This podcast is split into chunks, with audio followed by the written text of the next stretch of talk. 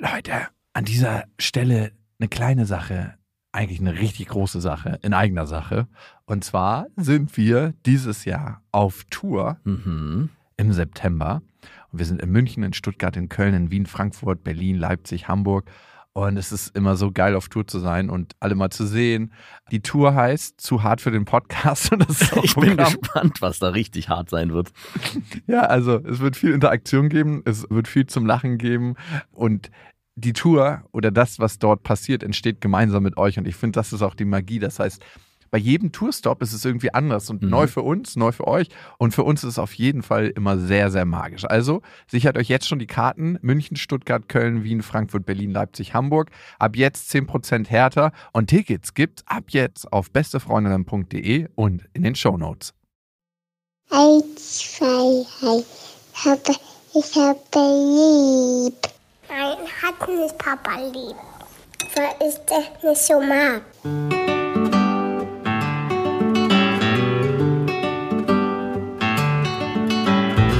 Das sind beste Vaterfreuden.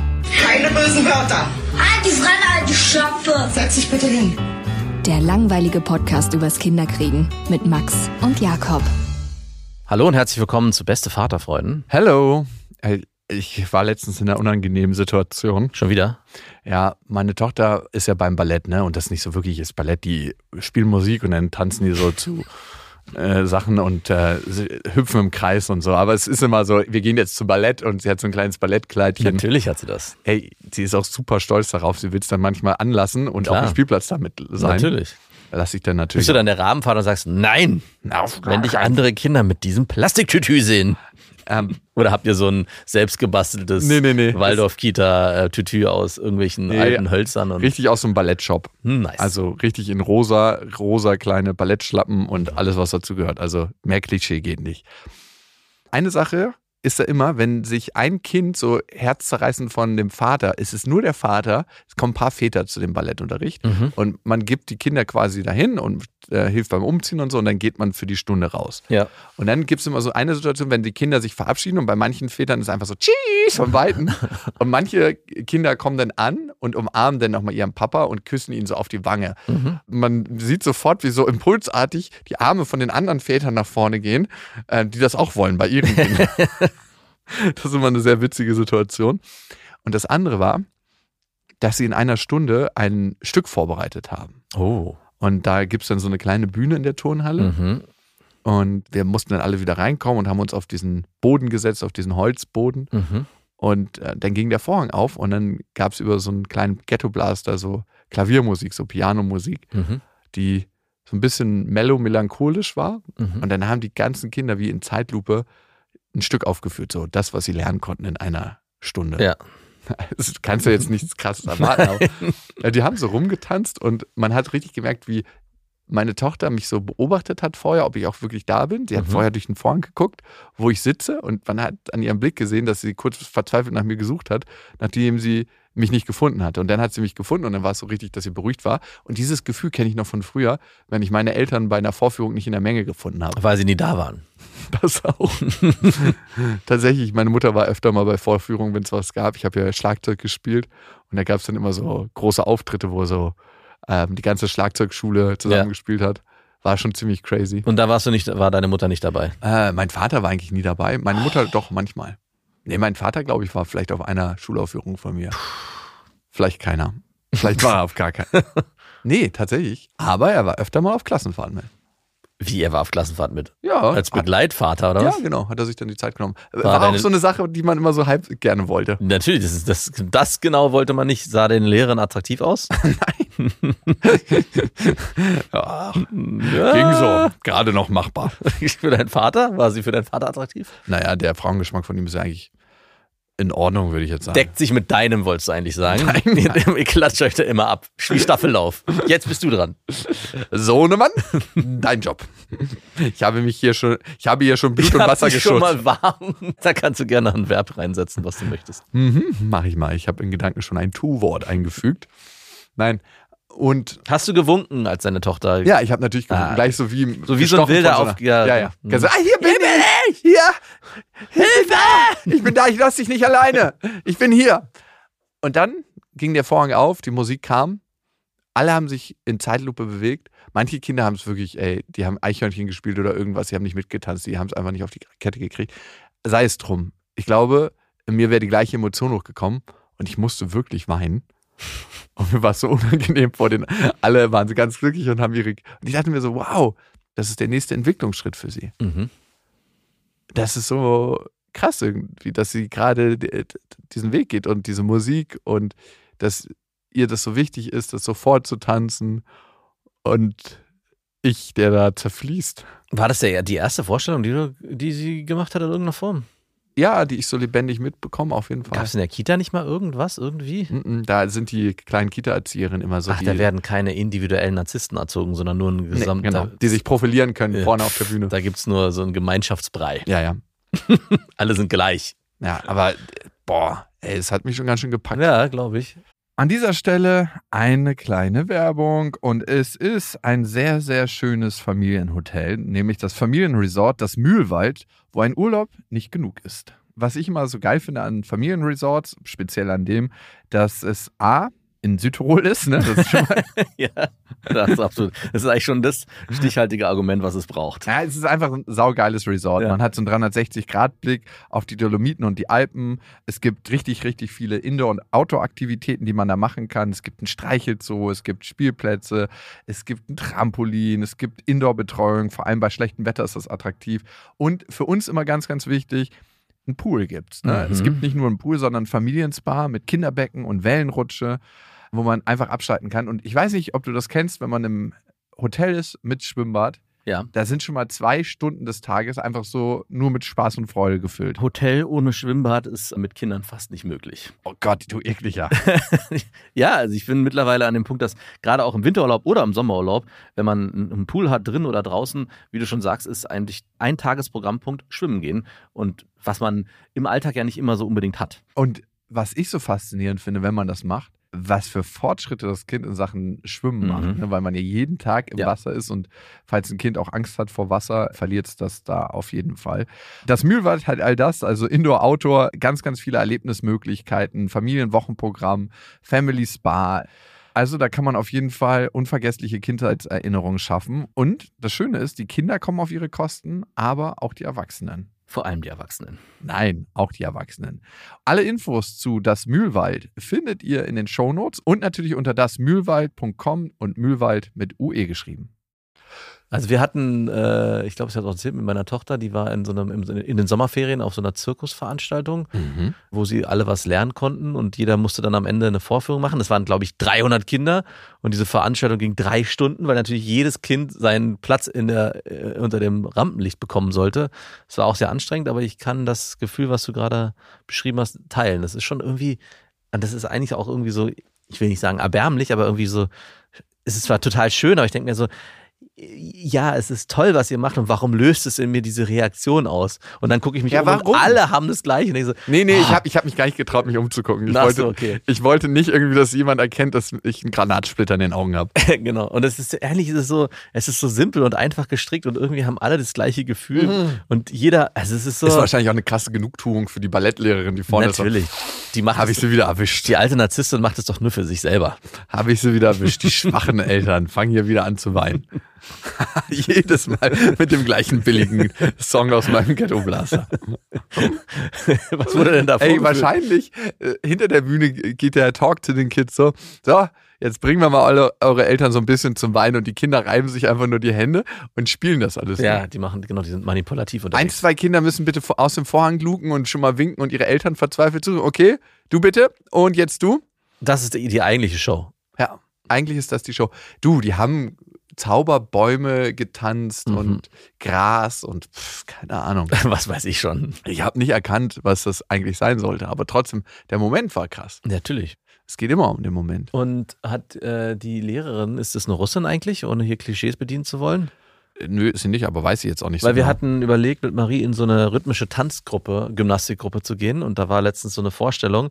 Und es war wirklich so eine, wie man im Film sich vorstellt, so eine Russische Ballettlehrerin. Genau, die so, und auch die so grob und hier noch ein bisschen drücken und hier noch ein bisschen den. Und ich so, äh, runtergehen besser, mit den Beinen. besser nicht. du nicht.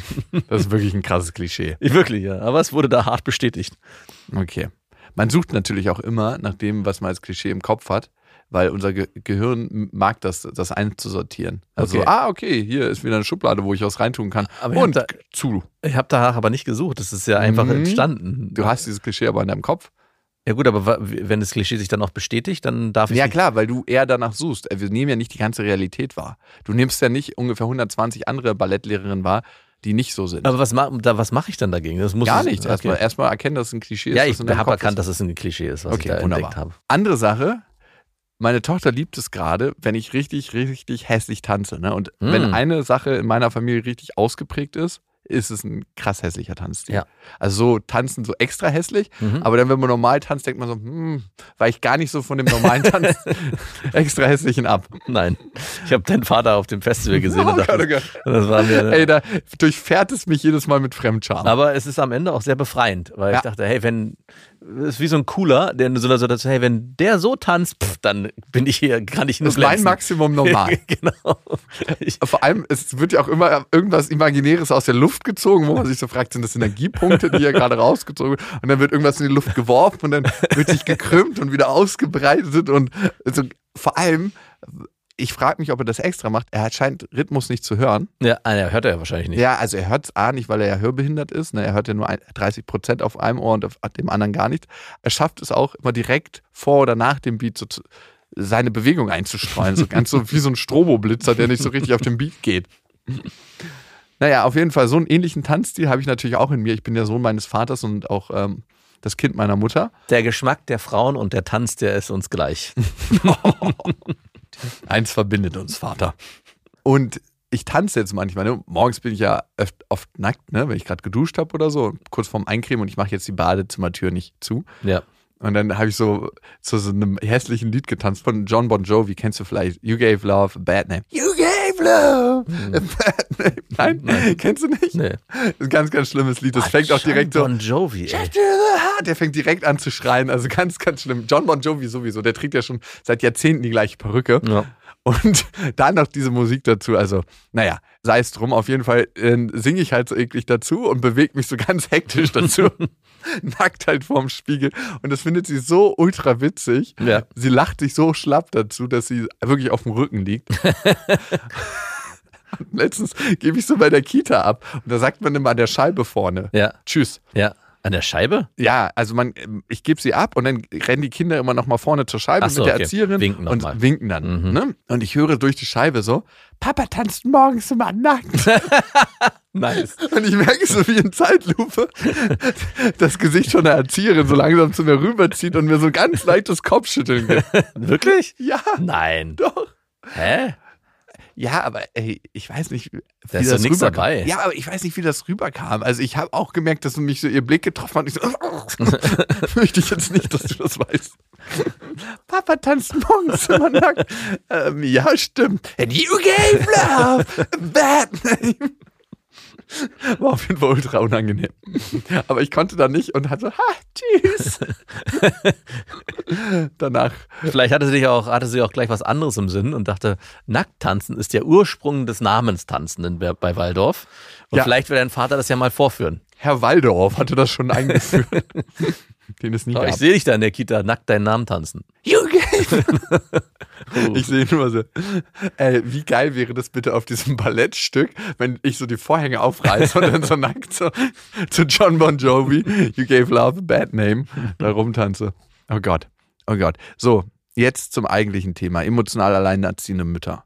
Und ich bin darauf gekommen, weil ich mich als erstes gefragt habe, glaubst du, man kann sich jemals von seiner Prägung lösen? Nein. Nein? Mhm. Safe nicht? Also, es wird immer ein kleiner Teil bleiben.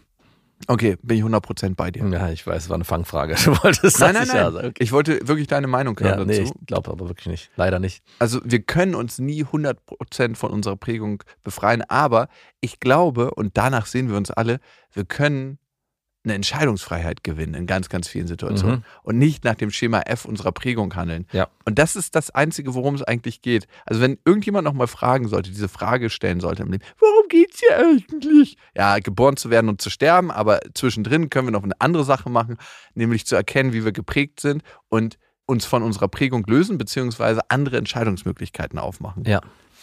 Und eine Sache ist mir aufgefallen bei dir. Wir hatten irgendwann drüber geredet und ich finde, das ist so ein Groschen, der gefallen ist. Mhm. Ich frage mich ja manchmal, warum du alles erfühlst, ne?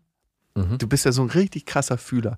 Wir kommen in den Raum und wir gehen aus diesem Raum und du sagst mir, was so in einer Woche mit den Personen passieren wird, die in diesem Raum waren. Mhm. So, hey, die kommt auf uns zu und hat das und das. Hey, die hat sich von ihrem Freund getrennt. äh, der Typ, äh, der hat gerade eine Affäre angefangen und die hat den beschissenen Tag, weil die, ihr die Wohnung gekündigt wurde. Fast mit dieser Treffsicherheit. Mhm. Ohne, ohne dass es vorher irgendwie jemals nur ansatzweise kommuniziert worden Ja. ist. Und deine Prägung ist halt, dass du, und vielleicht hattest du aber auch die Grundvoraussetzung dafür, emotional extrem feinfühlig bist. Glaubst du, es ist bei dir eher so eine Sache, die es schon immer gab, oder ist die gefördert worden?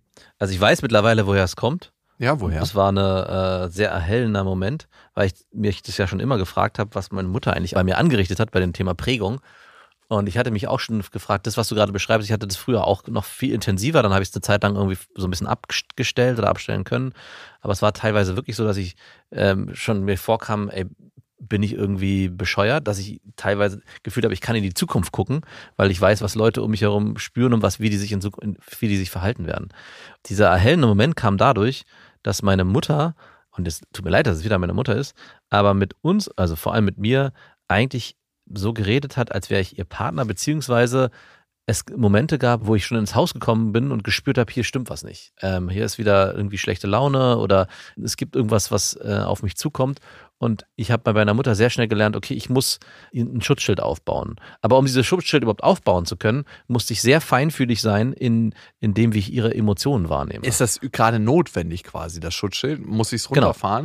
Also muss ich meine Eisentüren zumachen, um das, damit das nicht auf mich emotional einprasselt? Genau, es war also wie so ein Signalgeber für dieses Schutzschild. Und Ah, im Alltag, Schutzschild. genau, und in dem Alltag konnte ich so feinfühlig sein und musste aber dieses Schutzschild nicht hochziehen, weil die Le Leute um mich herum ja meistens gar nicht so sehr mich betroffen haben oder so sehr einen Einfluss auf mich hatten, dass ich sofort negative Gefühle empfunden habe damit zu, in dem Zusammenhang. Das heißt, wenn jemand mir sehr nahe kommt, dann kann es passieren, dass ich das auch spüre, aber sofort ein Schutzschild hochziehe. Wenn jemand aber so auf halber Distanz ist, dann kann ich das anwenden, um es mal so Ein Superskill. so ein super Skill, aber muss dieses Schutzschild nicht hochfahren und kann es dann aber auch ähm, wabern lassen. Ja. Und äh, es war für mich eine, ich habe mich früher wirklich gefragt, warum das so ist. Das hat mich auch krass gestresst, auch gerade in der ähm, Zeit in der Jugendhilfe hat mich das krass gestresst, weil ich das da bei den Jugendlichen oft auch, da habe ich es auch anwenden können und oft das Gefühl gehabt, ich habe sehr schnell gespürt, was eigentlich los ist, wogegen meine Kollegen noch lange im Dunkeln getappt haben bis mir das da aber auch zu viel wurde. Also bis ich gemerkt habe, hey, wenn ich die Jugendlichen so nah auch an mich ranlasse mit ihren Themen, dann belastet mich das so sehr, dass ich da auch wieder ein Schutzschild hochfahren musste. Daraus ist ein richtig, regelrechter Mechanismus entstanden, den ich an- und ausschalten konnte. Aber ich glaube, die letzten zwei Jahre hat sich bei mir wieder entspannt, sodass ich da natürlich mit umgehen kann. Und erstaunlich ist aber auch, dass in der Partnerschaft zu meiner Frau, und das habe ich mit ihr letztens auch besprochen, und das ist auch irgendwie ein bisschen traurig, weil ich glaube, sie würde sich das manchmal mehr wünschen, dass, dass ich fein, abstellen kannst. Nee, dass ich feinfühliger bin. Ja, dass ich Momente und Situationen auch so wahrnehme, wie das, was sie sind. Vielleicht auch mal Sachen benenne. Vielleicht auch mal einfach irgendwie, keine Ahnung, einen Strauß Blumen mitbringe und einfach sage, hey, das hast du super schön gemacht, weil ich es ja irgendwo spüre. Aber dadurch, äh, dass ich so geprägt bin von meiner Mutter, entsteht auch sofort eine Gefahr. Weil wenn ich das so benenne, könnte ja auch sofort eine Emotion kommen, die negativ ist und viel zu intensiv, sodass ich mich dann so davor abgrenzen muss. Und das habe ich mit ihr auch so besprochen und sie hat auch äh, formuliert, ja, ist sehr schön, dass du es so erkennst, aber irgendwie ist es auch total schade, dass es so ist. Das heißt, Mhm. Das darf auch beides sein. Und das Interessante ist jetzt, das eine ist erkennen, das andere ist, sich aus seiner Prägung zu befreien. Ne? Mhm. Also das erste Mal, das so richtig tief spürt, ah, warum ist das so? Und krass, was meine Mutter mir da mitgegeben hat, aber was für eine Qualität auch, ne? Mhm. Weil am Ende ist es, glaube ich, einmal eine emotionale Feinfühligkeit, die du auch hast, auf der anderen Seite ein wahnsinnig krasses Trainingscamp gewesen. ja, genau. Jedes Mal die Antennen anzuhaben, wenn ich nach Hause komme, wie ist gerade die Stimmung von meiner Mutter und versucht sie hier wieder mit mir in eine emotionale Beziehung zu gehen und kann ich überhaupt dieses Päckchen an Emotionen, was sie eigentlich bei dir abladen wollte, Genau. gerade aushalten Mhm. oder nicht? Und ähm, da dann schnell als Überlebensstrategie im Grunde die Schotten hochzumachen und zu sagen, oh, ich bin immer oben, tschüss. Ich habe auch, und jetzt, wo du es gerade schilderst, ähm, als ich älter gewesen bin, meinen Vater versucht, in die Verantwortung zu nehmen. Es gab Situationen, wo Streits entstanden sind zwischen meinen Eltern, wo ich dann auch zu meinem Vater gegangen bin und meinte, hey, du bist, musst hier jetzt ran. Ja, du bist verantwortlich. Komm, mach du das bitte. Ich habe darauf keine Lust, weil ich schon wusste, dass wenn mein Vater am nächsten Tag wieder arbeiten geht, ich dann wieder aus der Schule nach Hause komme, dass ich dieses emotionale Päckchen eigentlich wieder Ach, das hast du schon gesehen für dich damals. ich äh, krieg's gerade, also ich, es kommt gerade hoch. Flashback. Wirklich. Also es war wirklich, also ich habe auch meinen Vater oft für äh, die schlechte Laune, die meine Mutter oft hatte, verantwortlich gemacht und gesagt, du machst das und das falsch. Also ich habe eigentlich die Sachen, die meine Mutter mir vorgeworfen hat, was ihr Mann nicht richtig macht, habe ich sozusagen meinem Vater indirekt auch vorgeworfen. Oh, gruselig. Ja, ne? Gruselig, die Dynamik. Genau, aber ich habe, ich glaube, ich habe meiner Mutter auch mal gesagt, irgendwann, dass ich auch dankbar bin für vieles, was sie mir beigebracht hat und dass auch mein Skillset jetzt gerade auch in der Arbeit in der Jugendhilfe, was sie mir mitgegeben hat, da sehr hilfreich ist. Also, dass ich da auch einen sehr guten Draht auch zu den Jugendlichen aufbauen konnte. Ähm, habe aber auch gleichzeitig noch natürlich gesagt, dass es auch eine, eine schwere Zeit war und diese, aber sie konnte es nicht annehmen. Das ist, glaube ich, weiß nicht, fünf oder acht Jahre her. Ich weiß nicht. War das so der Moment, als du gemerkt hast, sie kann es nicht annehmen, dass du auch gesagt hast, okay, dann gehe ich mit ihr nicht weiter in das Thema rein? Genau. Das war so, dass ich eigentlich was Schönes wollte. Klar war da auch viel Vorwurf drin. Ne? Es Mhm. war ein Gespräch, was hart Schmerz. gewesen ist, was auch Schmerz hervorgerufen hat.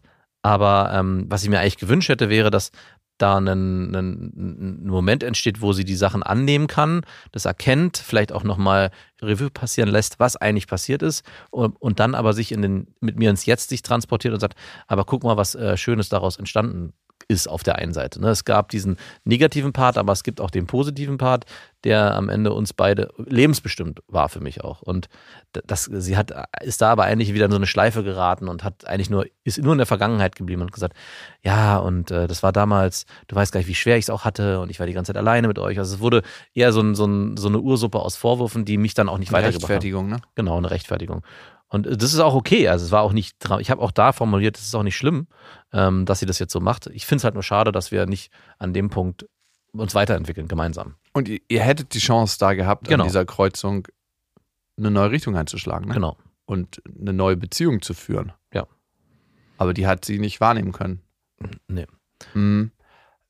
Das eine ist ja, eine Prägung zu haben, die zu erkennen, ich bin so, weil bla bla bla. Und darauf kann man sich ja auch ausruhen. Ne? Ja. Also Genau. Die Prägung ist sehr, sehr tief Mhm. und ähm, das ist eine aktive Arbeit, die es fordert, aus dieser Prägung zu kommen, aus diesem Selbstschutzmechanismus. Das ist ja bei dir nichts anderes als ein Selbstschutzmechanismus. Ja.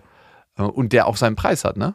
Genau. Ähm, in dem Moment, wo du die Mauer runterfährst und nicht mehr möchtest, dass diese unangenehmen Gefühle auf dich einprasseln, prasseln ja auch nicht mehr die ganz angenehmen Gefühle auf dich ein. Ja, und es hat noch einen anderen Preis, äh, und zwar den, dass ich einfach auch gar nicht mit so vielen Menschen befreundet sein will. Dass ich eigentlich jemand bin, der sehr gerne für sich alleine rumigelt und viele Personen, die irgendwie auf mich einprasseln, mir eigentlich zu anstrengend sind. Also lieber konzentriert zwei, drei, aber bitte nicht zehn oder so. Weil du gar nicht mit den Emotionen. Ja, weil ich dann auch mit allen immer das Gefühl habe, ich muss in allen mit in Beziehung treten und dann Ah. fange ich allen mit allen an, irgendwie auch da tiefer einzusteigen. Und wenn es dann zu viele sind, dann kann, werde, habe ich das Gefühl, ich werde nicht mehr allen gerecht, ja, sondern dann, und dann merk, muss ich mich zurückziehen und igel mich wieder alleine Ah, ein. genau. Das ist es nämlich. Genau.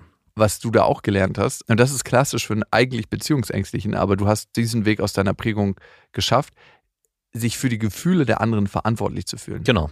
Also wie du dich verantwortlich gefühlt hast für die Gefühle deiner Mutter. Genau, also es ist ja auch immer die Frage, guck mal, ich spüre es, ja, in Ja. Anführungszeichen, äh, dann muss ich es ja auch benennen. Ich kann ja nicht, meine, es ist ja jetzt auch meine Verantwortung, weil ich den, die Person ja wahrgenommen habe, auch zu sagen, hey, äh, bei dir stimmt doch was nicht, oder?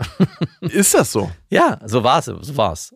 So, so ist es nicht mehr. Ich kann mittlerweile bin ich da frei von. Ich kann, also wenn ich das Bedürfnis habe, äh, zu sagen, hey, ist irgendwas, dann mache ich Ah, stopp, interessiert mich ja. Oder wenn ich sage, ja, nicht jeder geht ja damit auch hausieren. Ist ja nicht jeder, Ja. der sagt sofort, hey, heute war wieder so ein Scheißtag und ich muss es unbedingt erzählen, sondern viele äh, erzählen ja einfach gar nicht, sondern Mhm. bewegen sich einfach im Alltag. Ähm, und wenn ich das dann wahrnehme, habe ich halt die, dann die Wahl zu sagen, hey, ich spreche denjenigen darauf an oder ich lasse es und viele wollen auch gar nicht drauf. an. Es ist ja auch nicht so, dass jeder sagt, ja, hey, An der Bushaltestelle. So. äh, ja warum, gut, so ist es nicht. Ich- Warum kam denn eigentlich die Kündigung letzte Woche die, bei der, der, rein? die Superkraft wäre es zu spüren, wenn man die gar nicht, wenn man mit denen gar nichts zu tun hat. Beim Vorbeilaufen. Beim Vorbeilaufen. Ey, das wäre eine furchtbare Superkraft. Das wäre furchtbar, ja. Furchtbar, furchtbar. Aber es gibt, glaube ich, solche Menschen. Es gibt so Hypersensible, die ähm, wirklich körperlich wahrnehmen, wie sich andere fühlen. Da gab es auch eine richtig geile Folge von Invisibilia zu, ah, ein Podcast. Invisibilia, National Public Radio Podcast. Genau. Und da, da habe ich das zum ersten Mal auch so wahrgenommen. Da, das war für mich auch so ein Aha-Moment, dass ich da- ach, dachte, ach krass, es gibt sogar eine, Diagnose, wenn man so will, dazu für Menschen, die sowas so wahrnehmen. Aber das, was die haben, ist nochmal, was ich glaube zu haben, tausendmal abgecrankt, weil die können schon gar, die können gar nicht, sind fast gar nicht lebensfähig. Also, wenn man so will, war deine Mutter eigentlich emotional alleinerziehend, weil dein Vater Genau. sich dem nicht gestellt hat, die Emotionen auszuleben mit deiner Mama. Und deine Mama hat euch dafür benutzt, deinen Bruder und dich und dich verstärkt. Nee, vor allem mich. Warum eigentlich nicht dein Bruder? Ich meine, der ist ja gar nicht so viel jünger als du, zweieinhalb Jahre. Ähm, ich glaube, das war einfach nicht mehr notwendig. Weil du schon alles gegeben hattest. Weil, genau, also es war, also jeder hat ja auch so unterschiedliche Rollen, glaube ich, bei uns gehabt. Und mein Bruder war auch eher, ist auch jetzt eher der Nehmer. Äh, ich bin, nehme mir gar nichts von meinen Eltern, also ich will auch gar nichts haben.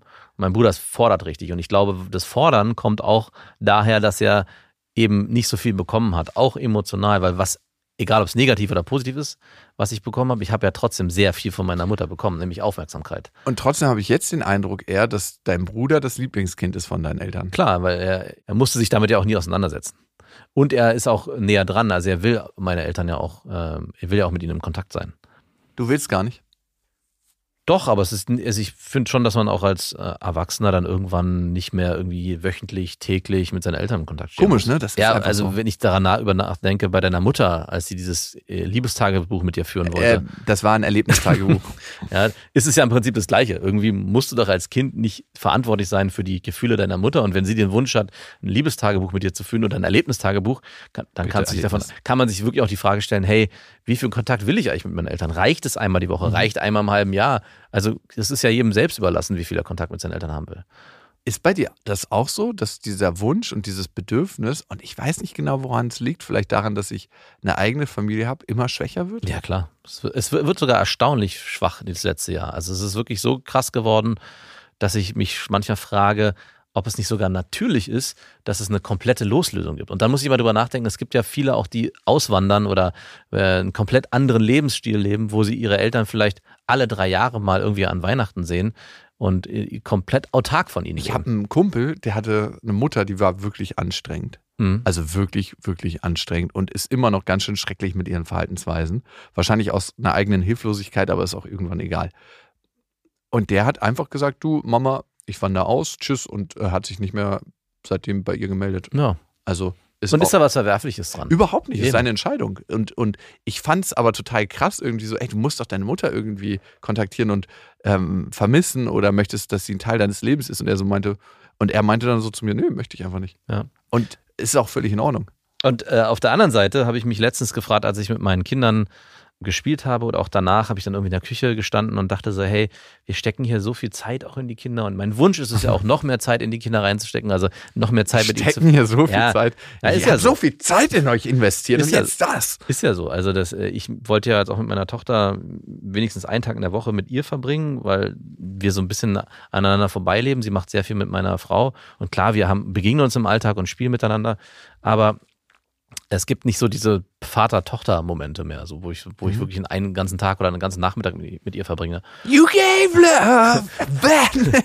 Und äh, da habe ich mich dann auch äh, mit meiner Frau drüber unterhalten und meinte so, ey, aber wir stecken hier so viel Zeit in die Kinder und am Ende werden sie so ein Arschloch wie ich und wollen gar nichts mehr von uns wissen. Für was machen wir das eigentlich alles? Also ist natürlich alles mit einem Augenzwinkern, aber es natürlich kann es sein, dass auch meine und auch deine Kinder oder deine Tochter trotz der Zeit, die man mit ihnen verbringt, irgendwann sagen, hey Papa, ich wandere aus oder ich keine Ahnung, ich habe jemanden kennengelernt, der wohnt Nach nicht all dem, was ich in dich investiert und genau. habe. Und ich sehe mich dann schon so, du wanderst nicht aus, Fräulein.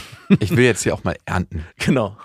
Du, Tochter, kommst mich jeden Sonntag besuchen. Und das wäre aber völlig legitim. Also ich habe sofort auch gemerkt, ja, und dann wäre es so. Ja, dann, dann ist es auch in Ordnung. Ähm, und ich weiß auch gar nicht, was ich, ich jetzt sage ich mir, ich würde mir natürlich wünschen, dass meine Kinder irgendwie ein Leben lang präsent sind in meinem Leben. Aber wer weiß, vielleicht ist es in 20 Jahren gar nicht mehr so. Vielleicht sagt man sich, äh, auch ich als Eltern äh, distanziere mich von meinen Kindern, weil die jetzt ihr eigenes Leben leben und ich habe andere Themen. Wer weiß. An dieser Stelle eine kleine Werbung und es ist Ikea mit Small Start und ihr kennt die Serie für Kinder. Da können Kinder alleine Ordnung lernen und aber auch ihr Leben gestalten im Kinderzimmer. Und das ist eine Serie, die mitwächst, das heißt sehr, sehr praktisch und Kinder entwickeln sich ja immer weiter, schneller als man denkt. Also ich habe jetzt gerade meine Tochter angeguckt und gedacht so, wow, Vor zwei Monaten war die noch ganz anders. Ja, meine große Tochter sieht aus wie eine, wie eine alte Frau mittlerweile fast schon. Ja, wenn die so ein Tuch umbinden. Ne? Das macht meine Tochter öfter mal. Und das Schöne an Smallstart ist, wie gesagt, dass es sich mitentwickelt und es gibt was Neues. Nämlich neue Accessoires im Sinne von, die Fronten kann man jetzt wählen, welche Farben man haben möchte und die Griffe sowie weitere tolle Accessoires. Also das heißt, man kann es nochmal individueller gestalten. Die Griffe sind auch herrlich groß. Die Kinder können die Möbel alle selber gut bedienen. Und es sieht einfach super individuell aus irgendwie. Genau, und die Kinder können diesmal auch selber mitbestimmen, wie sie ihr Zimmer gestalten. Und ich erlebe das auch gerade bei meiner Tochter, die sagt, hey, ich möchte jetzt einen neuen Schrank und ich möchte das so und so haben. Und Ich mache einfach mal neue Griffe. ich mache einfach mal neue Griffe. Du glaubst nicht, was manchmal nur ein bisschen andere Farbe macht mit der individuellen Auslebung dieser ganzen Sachen. 100 Prozent. Und die kann man jetzt wechseln, sowie andere tolle Accessoires. Small Start bei Ikea, schaut mal vorbei. Die Infos dazu findet ihr auch nochmal in den Shownotes. Und auf ikea.de. Und jetzt nochmal zurück zu deiner Prägung. Hast du überhaupt das Bedürfnis, da Dinge zu verändern? Also Verhaltensweisen beziehungsweise mehr Entscheidungsmöglichkeiten für dich zu kreieren?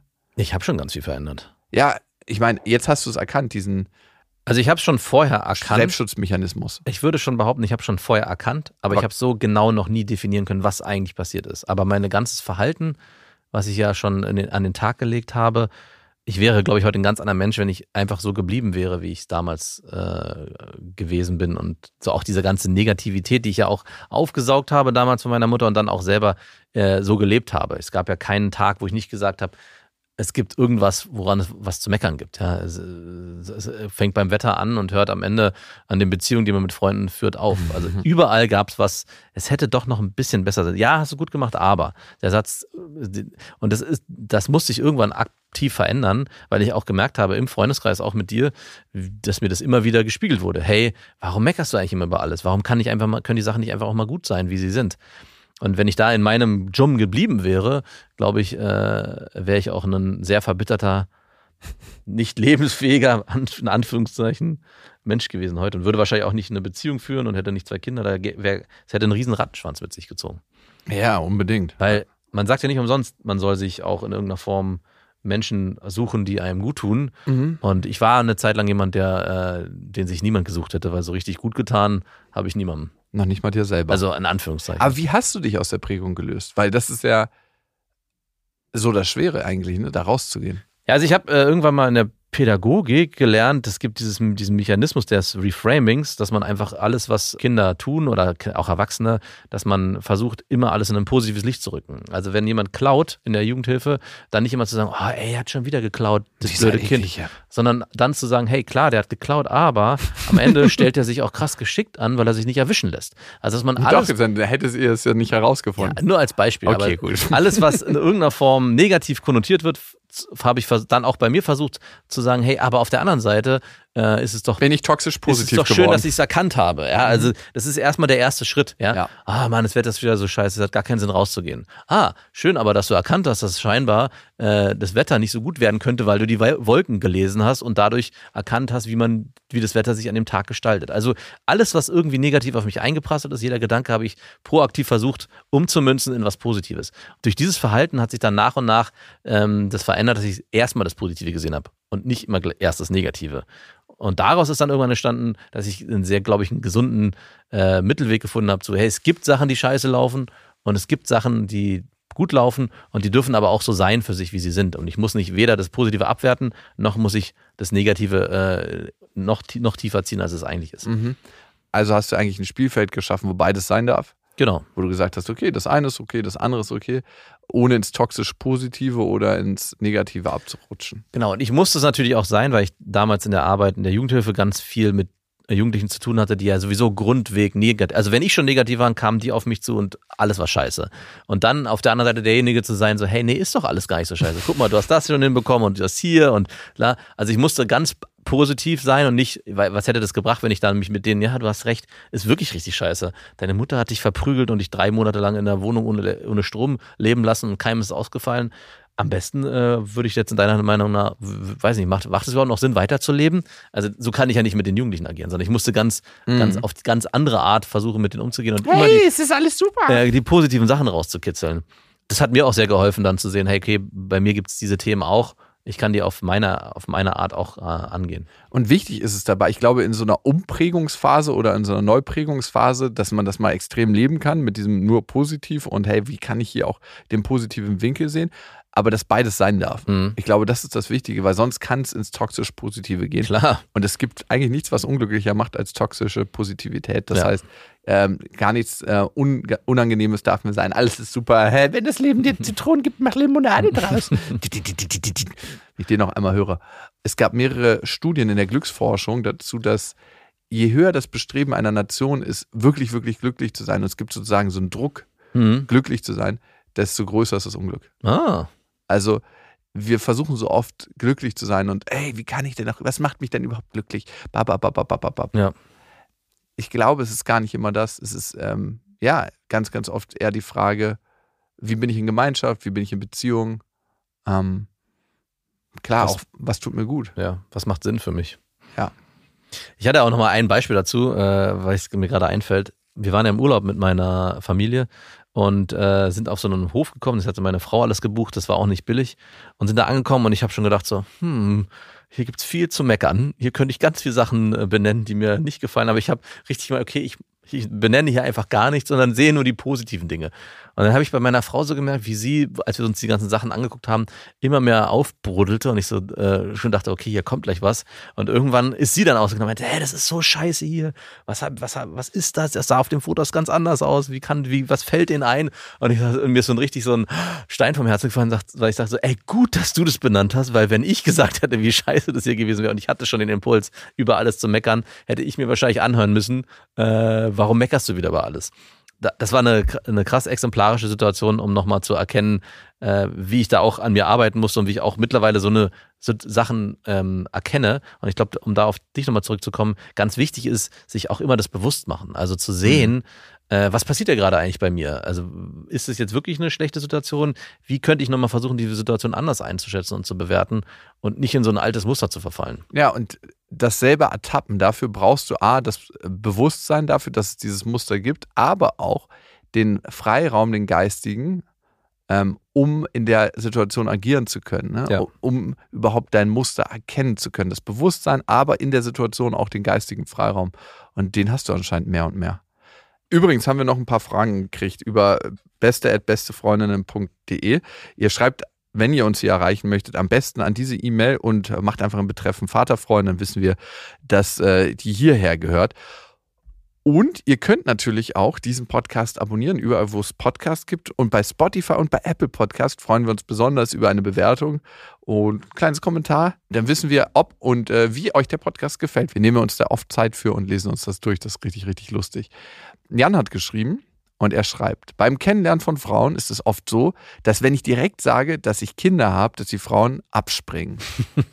wenn ich das später gesagt hätte, dass ich Kinder habe und ihr die Chance gegeben hätte, mich kennenzulernen, hätte sie dann gesagt, es ist okay. Warte ich erst mit der Info und gebe ihr die Chance, mich als Menschen erst kennenzulernen oder sage ich es direkt? Wisst ihr, was ich meine? Was ist der richtige Weg? Oder also es- man könnte auch formulieren, äh, lass ich sie erst in die Falle tappen und dann nicht mehr raus. oh nein, ich habe mich in ihn verliebt, aber er hat zwei Kinder. Wie würdest du es denn machen, Max, wenn du dich jetzt von deiner Frau trennst und alle Karten neu gemischt auf den Tisch legen würdest? Lernst eine neue Frau kennen, würdest du direkt sagen, ja, übrigens, ich habe zwei Kinder. Schon ganz schön Ballast, so zwei Kinder so.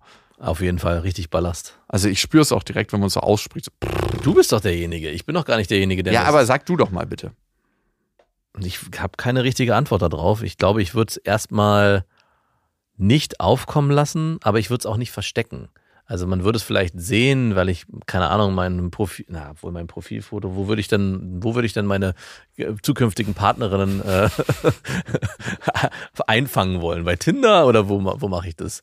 Du kannst auch, Weg? Du bist ja bei beim Kindergarten jetzt erstmal. ah, okay, ich mache. Na gut, dann. ja, das ist natürlich offensichtlich. Captain Obvious. Nee, Auf der Straße. Ich lerne Ja, ihn auf der okay. Straße. Ich spreche ihn an. Oder sie vor allem, Mhm. nicht ihn. Ähm, und wir verabreden uns zu einem Date und dann kommen wir so ins Gespräch. Ich glaube, wenn in dem Gespräch, würde ich es würde ich, würde ich, würde ich erwähnen. Mhm. Also ich würde nicht meine Kinder verleugnen. Ich würde es nicht, ich würde nicht gleich sagen, ach übrigens, bevor wir hier loslegen, ich habe zwei Kinder. hab zwei das wollte Kinder. Ich, also es wird nicht eine ganz einfache, leichte Nummer. Ich habe zwei Kinder. genau, aber wenn wir über uns über Dinge unterhalten und ich Alltagssituationen beschreibe, ich glaube, das würde ganz schnell passieren, ganz organisch. Ja, Ich war gestern unterwegs mit meinem Sohn. Ach, du hast einen Sohn? Ah, ja, und noch eine Tochter, Ja. by the way. Und zwei Kinder, von denen ich nichts weiß. genau. Ich glaube, da wäre ich nicht der Typ für. Weil du musst ja ein ganzes Lügenkonstrukt aufbauen.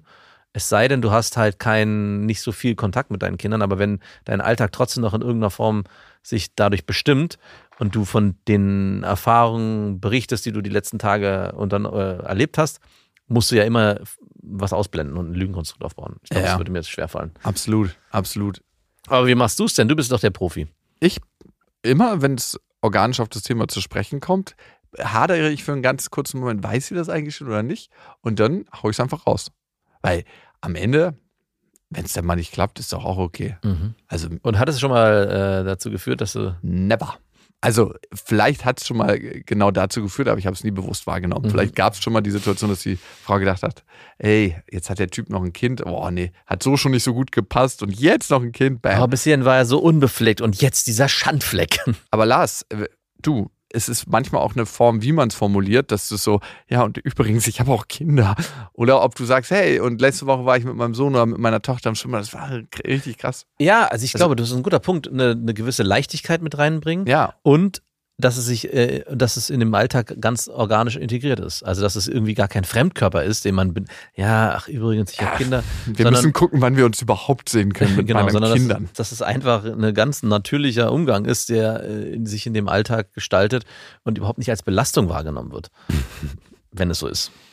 Ja, Ich glaube aber leider haben es Männer auch ein bisschen einfacher. ja. I'm sorry. Äh, In den meisten Fällen, also Lars jetzt nicht, aber in den meisten Fällen ist Aber davon kann er doch profitieren, Ja. ohne zu lügen. ja, total. In den meisten Fällen ist es für Männer mit Kindern einfacher zu daten als für Frauen. Ja, weil die Last der Kinder, die schwere Last bei den Frauen liegt. Ja, neun von zehn Alleinerziehenden sind Frauen Mhm. und nicht Männer. Mhm. Und das ist schon ganz schön krass. Und das kann er sich zunutze machen. das auch. Weil es muss ja erstmal keiner wissen, dass er die Kinder bei sich hat die meiste Zeit.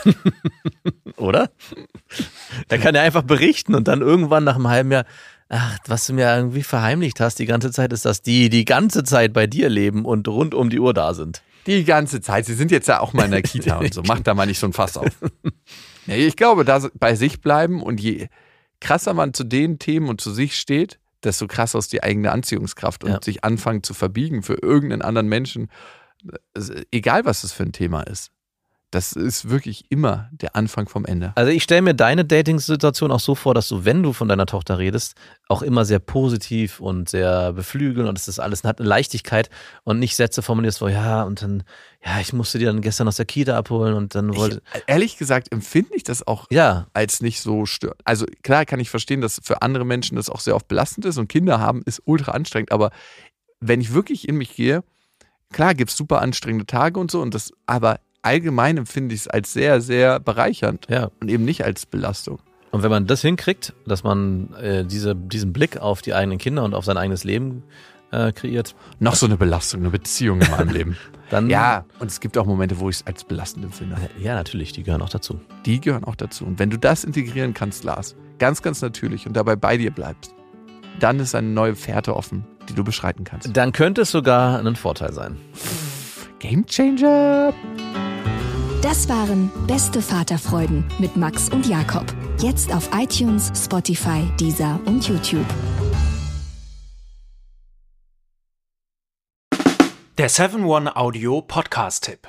So, ganz kurz, stopp, bevor ihr abschaltet. Hallo, Grüße, äh, hier sind wir nochmal. Wir sind äh, Niklas und David und äh, wenn euch diese Podcast-Folge, die ihr jetzt gerade gehört habt, gut gefallen hat, dann können wir euch nur sehr empfehlen, kommt mal rüber zu uns. Hört mal, hört mal, hört mal bei uns rein. Vielleicht ist das ja was für euch. Es ist eine Einladung. Ja, absolut. Also wir öffnen die Tür. Und ihr müsst nur noch reinkommen. Genau, kommt rein. Also vielleicht habt ihr jetzt noch was vor, vielleicht habt ihr noch eine Autofahrt vor euch, vielleicht wollt Genau. ihr jetzt gerade noch mal zu Hause ein bisschen sauber machen, aufräumen ähm, oder Freund, Freundin besuchen oder Oma und Opa, dann ähm, äh, hört doch einfach mal eine Folge. Wir sind quasi die 5 Euro, die ihr irgendwann mal in die Hosentasche gesteckt habt und dann die Hose gewaschen habt und dann äh, aus dem Schrank wieder rausnehmt und sagt, oh, hier sind 5 Euro. Das sind wir. Wir sind quasi ein Geschenk für euch. Und Ja. ihr wusstet aber noch nichts davon. Ja, ihr könntet wahrscheinlich gleich reicher sein, wenn ihr uns hört. Ah, gedanklich. Also mental ähm, Bereicherung im äh, Mindset. Falls ihr äh, Mindset-Defizite aufweist. Kommt We vorbei. got you covered.